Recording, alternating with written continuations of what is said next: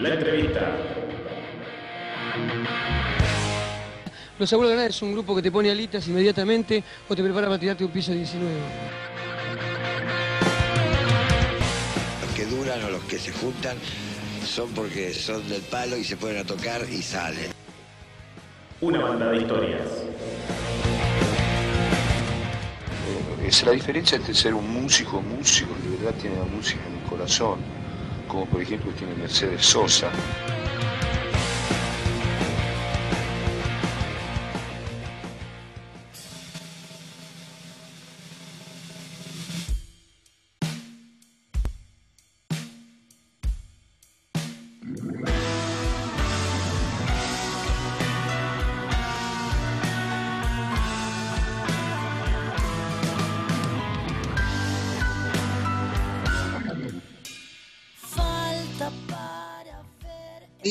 Y volvemos con polos opuestos, nunca nos fuimos igual, en algún momento sí nos fuimos un poquito. Y tenemos el gusto y el agrado de, tener aquí en, el programa a una, amiga de la casa, Lucía Giles, ¿cómo estás? De que nada.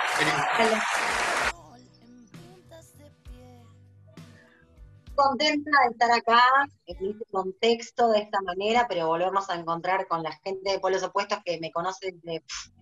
Ahí está, desde cuando no éramos polos opuestos, yo me acuerdo. Desde antes todavía. ¿Acordás en, en aquella radio que hacías un programa a la mañana? Tremendo. El tren de la mañana era. Tren de la mañana, me acuerdo que me hiciste madrugar. Y que una cara tengo en esta entrevista de rock impresionante. Y yo no sé cómo hacía para levantarme a esa hora también, era, era tremendo. Y pasaron muchas bandas por ese programa y, y se levantaban a las 10 de la mañana, 9, no sé cómo hacía la gente, una- unos, unos, unos grosos. Venían de Bueno. gira ya. Compromiso. Claro, claro, obviamente. Así que estamos de parabienes porque este viernes eh, sucedió algo muy importante para, para vos, ¿no? Eh, se podría decir que es una vuelta. Sí, se podría decir que es una vuelta. eh, justamente encima de la cámara daba vueltas también, porque fue un show 360, Ujú. donde, bueno, desde nuestra sala de ensayo, eh, junto a mis músicos, transmitimos en vivo un show en el que eh, vos podés interactuar desde tu casa con tu dispositivo, moviendo la cámara y eligiendo tu punto de vista. Eh, es una propuesta nueva, interesantísima, de la mano de Thomas San Martín, operador de, de la ciudad de La Plata. Eh, y bueno, la verdad que estoy muy, muy contenta con, con el resultado y sobre todo con la repercusión, porque en chiste dije que iba a llegar a las 15.000 visitas y lo conseguí. Llegaste. La superaste. Re, re contenta, re contenta porque la gente lo está viendo, lo está compartiendo. Eh, y bueno, las canciones se están escuchando, que es en definitiva la, la búsqueda del músico. ¿Y cómo nació esta, esta propuesta? ¿Alguien te dijo, mira, se puede hacer o, o nació de, de vos? En realidad, el Tano me llama por teléfono y me dice, Lu, se me ocurrió, como ustedes tradicionalmente ensayan en círculo, ¿por qué no transmitimos con una cámara que gire y que muestre lo que cada uno hace en la canción? A mí me pareció genial, además yo con el Cana tengo una gran amistad eh, de hace años, eh, trabajamos juntos muchas, muchas veces y la realidad es que cada vez que mi proyecto eh, tiene un parate, por diferentes circunstancias, ¿no? Que tienen a veces que ver con lo económico, con lo personal. Bueno, ahora en este contexto ¿no? de pandemia, él siempre fue como un salvavidas, ¿no? Eh, que me da ánimo que, que cree tanto en mis canciones que me hace, me hace creer a mí. Claro. O sea, te impulsa para, para meterle pata. La verdad es que eh, es una persona que siempre me, me impulsó, me, me generó muchas propuestas, eh, me dio mucho laburo, eh, y la realidad es que uno tiene que ser agradecido, eh, no puede comprometerse con lo que le gusta hacer, que tiene que ver con estudiar, con, con, bueno, desarrollar eh, nuestros talentos, poner el cuerpo, ¿no? Y ser comprometido con, con lo que me gusta. También soy agradecida de- del grupo humano que me acompaña, que no solo es el Cana San Martín, e- en la batería está César Garrido, en el bajo Diego Arauz, en la guitarra Fernanda Arauz, Jesper siempre asistiendo. eh, y la realidad es que tengo un equipo que, que me recontrabanca y se pone la camiseta de, de mi proyecto. Y además tenés el arte de tapa, ¿no? Ahí estaba viendo en tu canal de YouTube. Tenés a alguien especializado en el arte de tapa. Eh, Nicolás Limón es eh, el diseñador de, de la tapa del segundo disco, que bueno, se llama Soltarme, y que ya pueden encontrar el corte en YouTube, que es El Sol en Puntas de Pie. Eh, y mi primer disco, Sin Estriguillos, por allá por el 2014, eh, con la participación de, de Lula Bartoldi, cantante y guitarrista de Lucas Sativa. Eh, esa tapa del disco la hizo Alejandro Basso, que fue mi novio desde los 17 hasta los 24, más o menos, fueron siete años de de noviazgo y de, de mucha música, y lo recuerdo con mucho cariño, así que él hizo la tapa de, de mi primer disco pintando, me acuerdo, en casa, con una foto que me sacaron en Plaza Malvinas, estoy con, con el flequillo todo en el pelo, gritando, y, y de esa foto eh, él hizo eh, la tapa de mi disco, que lo tengo acá. Mira, ahí está. Esta es la tapa de mi primer disco. Gra- gran disco, gran disco. Ahí. Me acordaba, me, me sabía todas las canciones, me acuerdo, en ese momento. Está, estaba muy bueno. En realidad que, bueno, hoy estoy como muy aferrada a mi material nuevo, como todo músico que pasa el Ujú. tiempo y el material viejo queda como una especie de, de nostalgia, ¿no? Ahí, pero, pero también uno se, se empieza a cansar, ¿no? Aunque sean sus propias canciones. Y sobre Claro. todo cuando estás nueva se siente por ahí más identificado con lo nuevo que con lo viejo. Claro, obviamente. Justamente te iba a preguntar acerca de eso. Eh, ¿Llega un momento que uno en el vivo se cansa de siempre las mismas canciones? Sí, sí, por suerte, por suerte podemos en el momento eh, improvisar, probar cosas nuevas, hacer cambios melódicos, giros, pero eso me pasa por ahí a mí como cantante, los chicos siempre tocan lo mismo. No sé, quizá Claro. a mí como pianista, quizá me pasaría eso, de que bueno, llega un momento que, que qué sé yo. Pero la realidad es que no nos aburrimos porque siempre le encontramos la vuelta para, para, para darle algo nuevo, para generar un nuevo corte, un nuevo clima, y, y eso te mantiene como medio reversionando tus propias canciones bien. un tiempo, y, y en definitiva, reversionar es sentir como que la canción es nueva, y, y además también creo que se resignifican muchas cosas cuando pasa el tiempo, y quizá una canción que escribí para una persona la aplico después para otra, con otra sensación de mi vida, que me genera volver a cantarla con, desde mis entrañas con otra situación, ¿no? Claro, o sea, una canción que la tocaste o la compusiste por un sentido puede cambiar el mismo a lo largo del tiempo. Sí, sí, totalmente. Hoy cuando canto algo a pesar de vos, pienso en muchas otras cosas que en el momento que la escribí, que fue una historia puntual y que, y que a veces uno, cuando pasa el tiempo, no solamente sana situaciones, sino que eh, resignifica eh, un montón de cosas que, que- que pensó en ese momento, ¿no? ¿Eso significa que uno evoluciona eh, personalmente y musicalmente? Sí, totalmente. Yo creo eso. Yo creo que en la propia evolución de, de, de uno como persona, creo que como compositor eso puede verse en su letra, de lo que hablan, de lo que tratan, qué contenido tienen, más allá del criterio musical, ¿no? O sea, el mensaje. ¿Cuál es el mensaje que tiene la canción? Claro. Además, eh, yo creo que el mensaje de una persona, habla en general, pero hay un mensaje de una banda a los eh, de un promedio de 18 años va a ser el mismo mensaje de, de la misma banda un promedio de 28.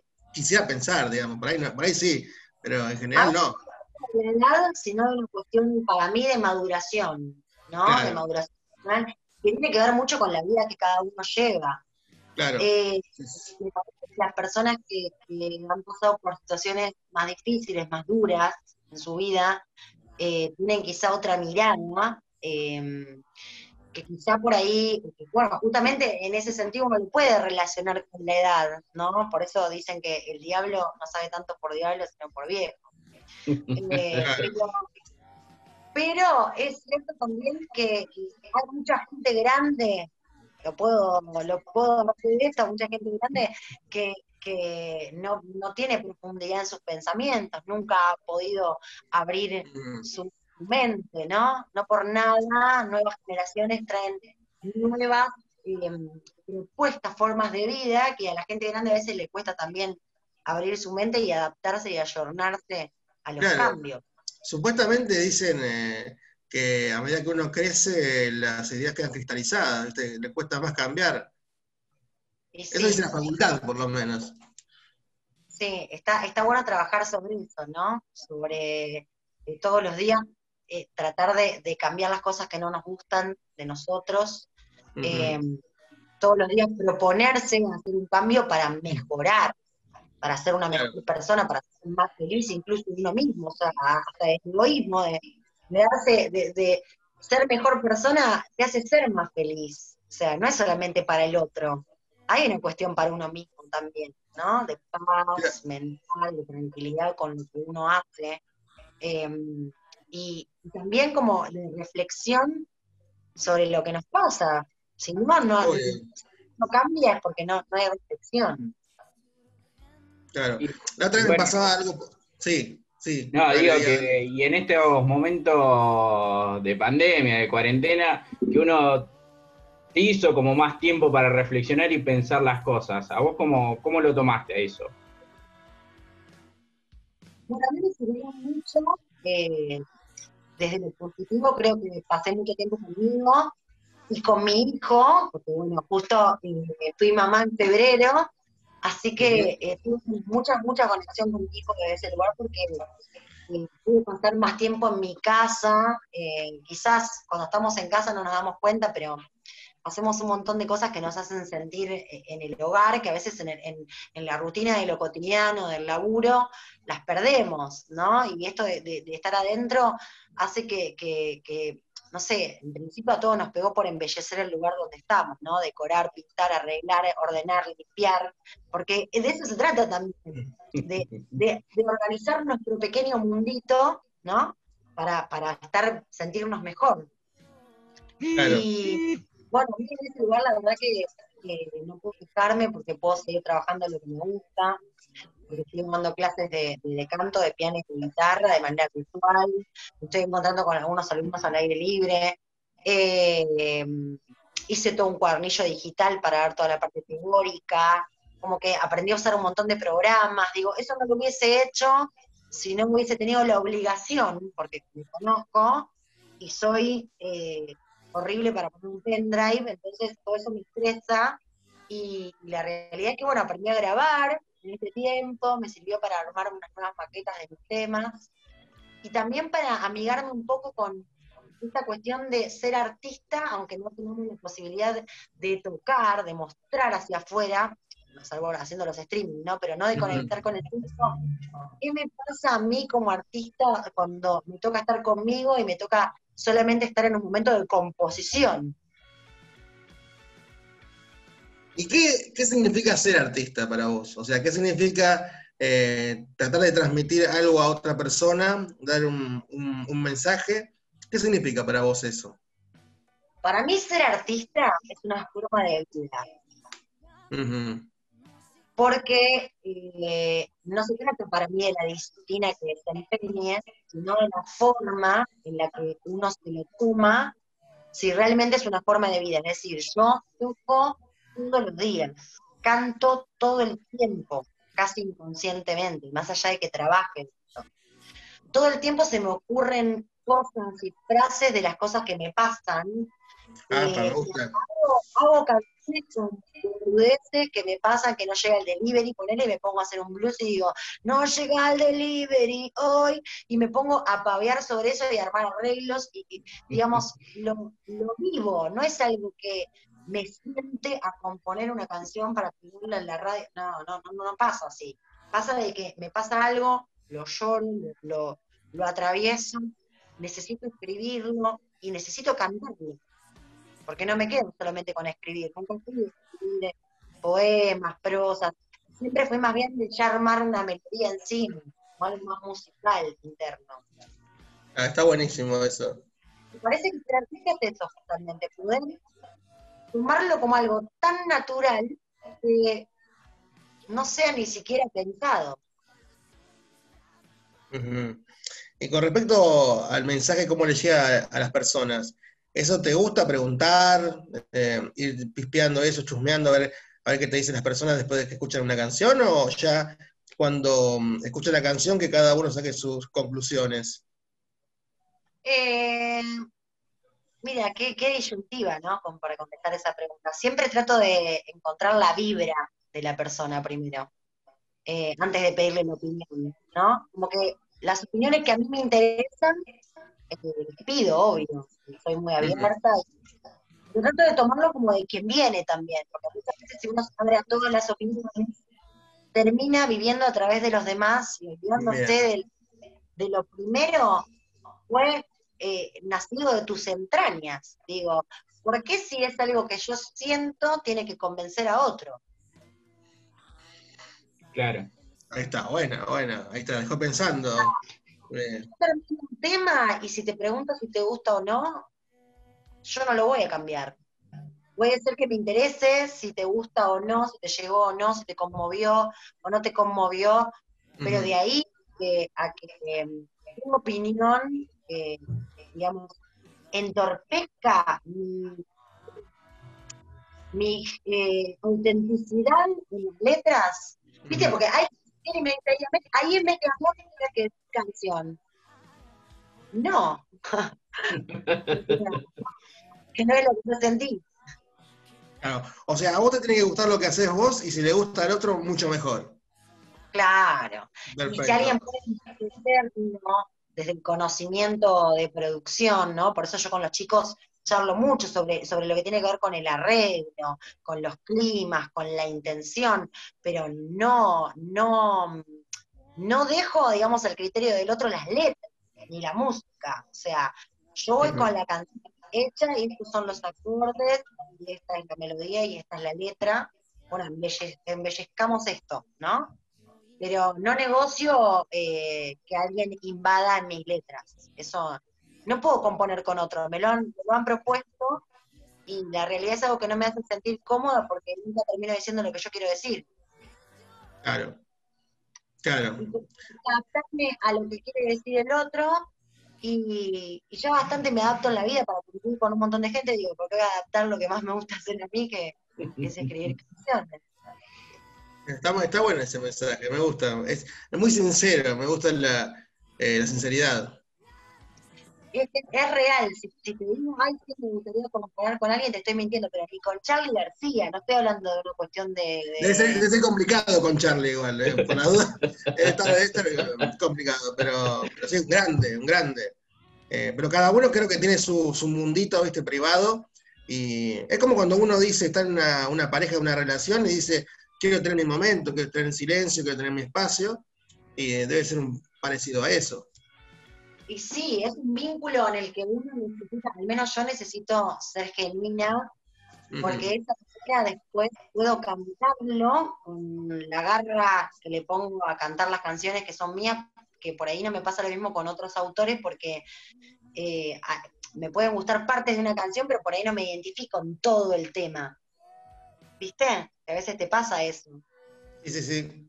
Obviamente porque Claro. Sí, obvio, obvio. Por ejemplo, te gusta una canción y, después por ahí ves cada, cada palabra, cada, cada letra que tiene y decís, no sé si en el 100% estoy de acuerdo o me gustaría, pero este, a veces te queda. Bueno, yo dejé de cantar el tema ese que dice, rápido, vení para acá, no me oís, mujer. Bueno, esa me la repedían en la costa, montón de nada, montón de nada, me gritaban. Y yo no cantaba esa parte porque no me gustaba, que dijera, rápido, vení para acá, no me mujer, que te estoy llamando. Pero ¿quién te crees que sos? Claro. Sí, sí. Además, eso uno cuando ve las letras se da cuenta de cosas que por ahí hace 20 años no se da cuenta. O hace 10 años no se daba cuenta. Y sí, hoy hemos evolucionado en ese aspecto y, y qué sé yo, eh, me parece que es como muy fuerte esa frase, porque pasa desapercibida por ahí, pero porque te sabes la melodía y a veces que cantás cosas sin entender el texto, porque ya te lo aprendiste y te lo injertaron, y te olvidás lo que decía. O Pero- cantás una canción porque te gusta el estribillo y no sabes bien lo que dice. Claro, o sea, elegir mi- el repertorio con el que yo me sienta cómoda de, de cantar. No, también. está eh, bueno eso. Sí, Digo, sí. culturalmente ha cambiado, ha cambiado mucho las cosas, eh, se ha movido, se podría decir, el tablero, y, y hoy si pone- nos ponemos a analizar las letras de varios temas del rock de la De década del muchísimos. 90, te encontrás con varias sorpresas, y decís, yo cantaba esto, Sí, a mí me gustaba esto. Claro, y que sí, eh, y está bueno también que podamos detectarlo, ¿no? Detectarlo y, y poder modificarlo a partir de ahí. Si no, seguiríamos sin darnos cuenta de nada. Eh, sí, igual yo creo que es algo más profundo, me parece. Ahora porque hablamos de la parte musical, pero, pero todo el mundo como que tenía comentarios o indirectas o, o directas que en su momento no las notábamos, ya sea en televisión, en radio, en un montón de lados, y ahora lo vemos y decimos, mira, Claro, chocan, ¿viste? Te hace como un choque el cerebro y ahí es donde, abriste la mente y te diste cuenta de todo, porque antes quizá lo naturalizábamos y también la mujer estaba eh, mucho más oprimida. Hoy creo que esto que decimos de que nos empoderamos es porque en definitiva hubo una unificación entre todas las mujeres de, ponernos de acuerdo en esto, de, de visualizarlo, problematizarlo, llevarlo, a que la gente tome conciencia. Somos responsables de eso. Sí, sí, sí, obviamente. Eh, sí, sí, aparte es un tema muy, muy grande, muy que abarca muchas capas. Es así, es para hacer un programa entero de una hora y media. Sí, la verdad que sí. También está el Bueno, tema. Sí, obvio. en discusión, que aparezca en la charla, que quizás antes por ahí no, no pasaba o no se nos daba tanto lugar como ahora, que en cierto punto, bueno, hay, hay gente, viste, que le molesta el feminismo, que dice, "Ay, el feminismo, el feminismo. Y el feminismo nace a partir del machismo. No sé, si no hubiese machismo, no hubiese nacido el feminismo. Entonces, me parece que está ahí en encontrarnos en respeto, en encontrarnos eh, de igual a igual, encontrarnos con las mismas posibilidades, encontrarnos con, con los mismos miedos, porque en definitiva a nosotros las mujeres nos pasa de que muchas veces tenemos más miedo que los hombres de hacer ciertas cosas porque estamos expuestas, porque es una realidad. Sí, sí, obviamente, obviamente.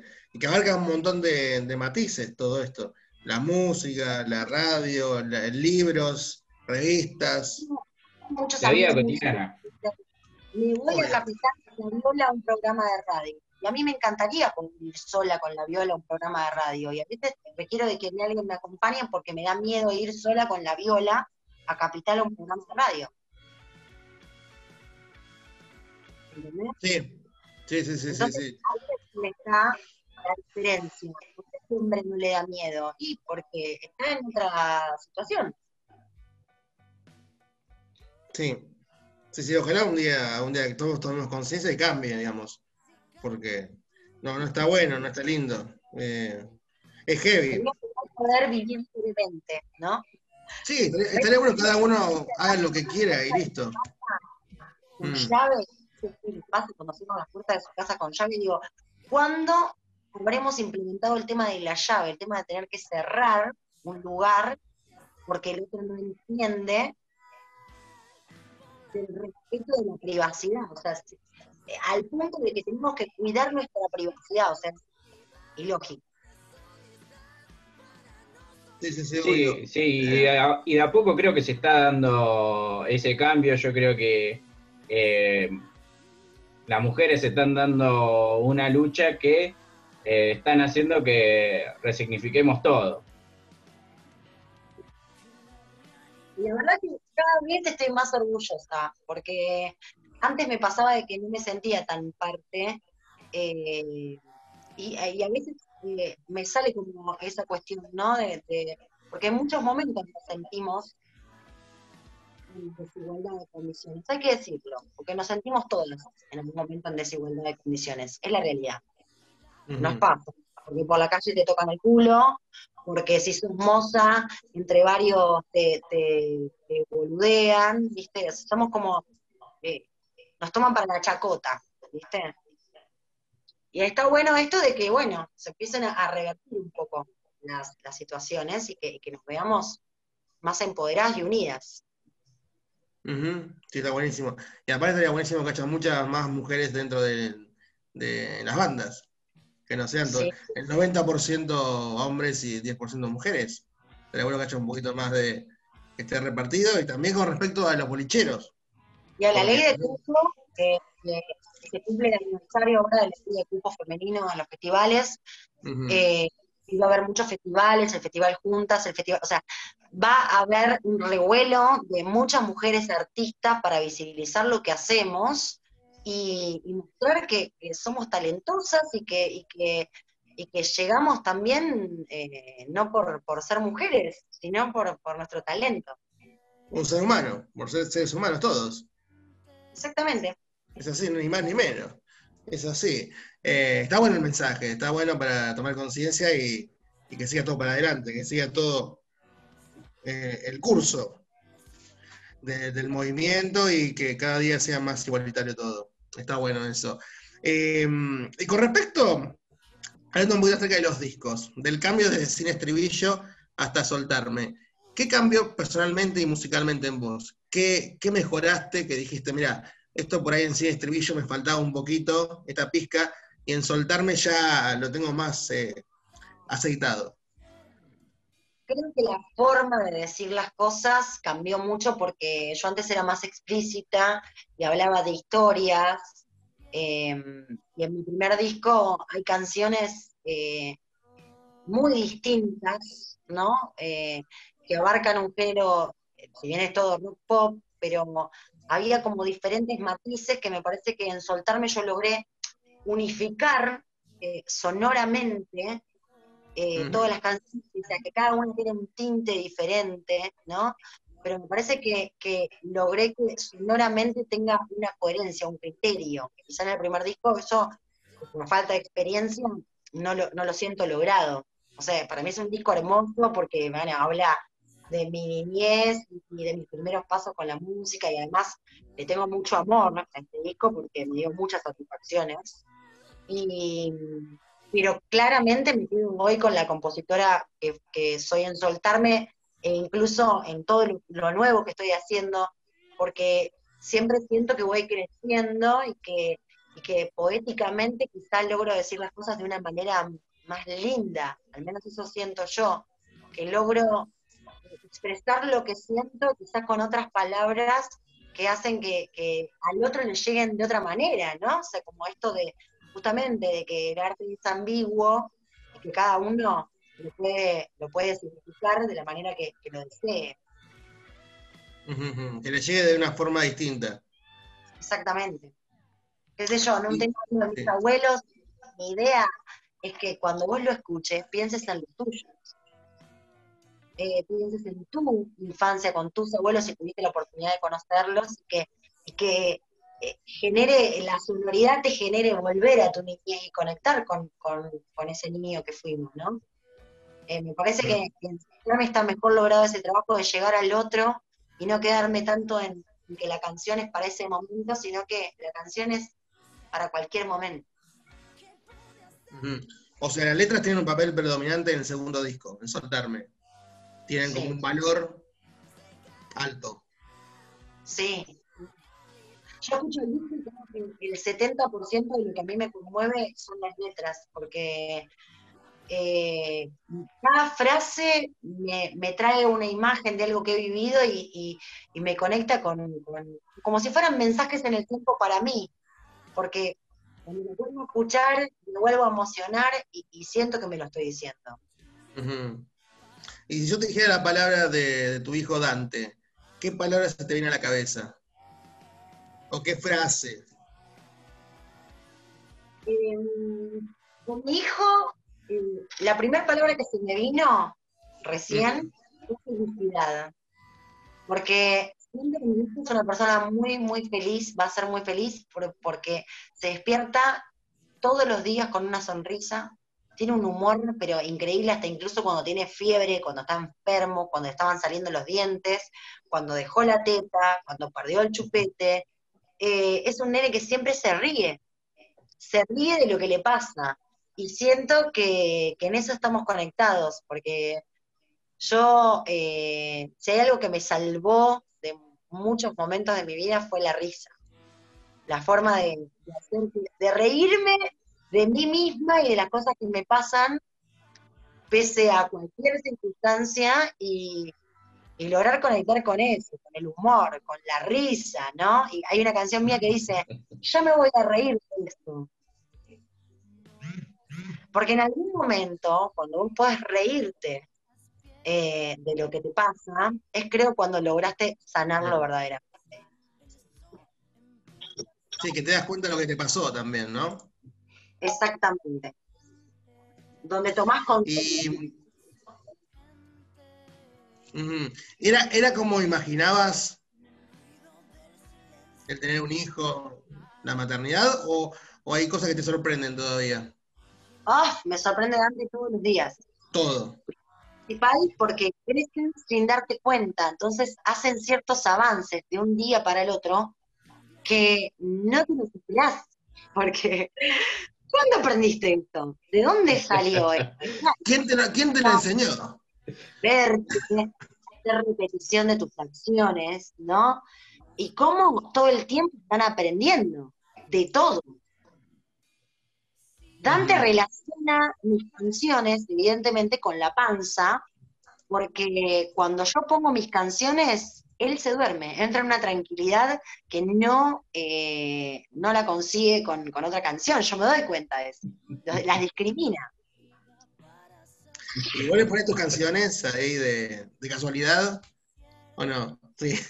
Mis canciones, ¿sabes por qué? Porque nos dimos cuenta de esto cuando lo dejaba con mis viejos y para calmarlo, me ponían a mí en YouTube para que escuchara mi voz, y él sabe que eh, eh, atrás de la pantalla está mamá también, o sea, que puede estar mamá. Y a veces llora, pero desconsolado porque quiere que ponga la música.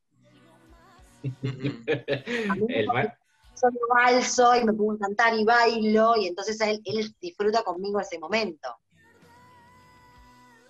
¿Y te pasó alguna vez que dijiste, eh, qué curso y que estoy siendo, ¿viste? Que siempre uno dice, no, no voy a hacer tal cosa. Y después cuando la vida te, llega algo, decís, uy, no, lo voy a hacer, lo voy a hacer igual. ¿Te pasó eso de decir, mira, me hizo hacer algo que yo no quería hacer? Sí, sí, me pasó, me pasó con... En realidad la música, en cierto punto, muchas veces te sentís como avergonzado, ¿no? Uno como, cuando hace algo que le gusta y está conectando con uno mismo, a veces se siente tonto.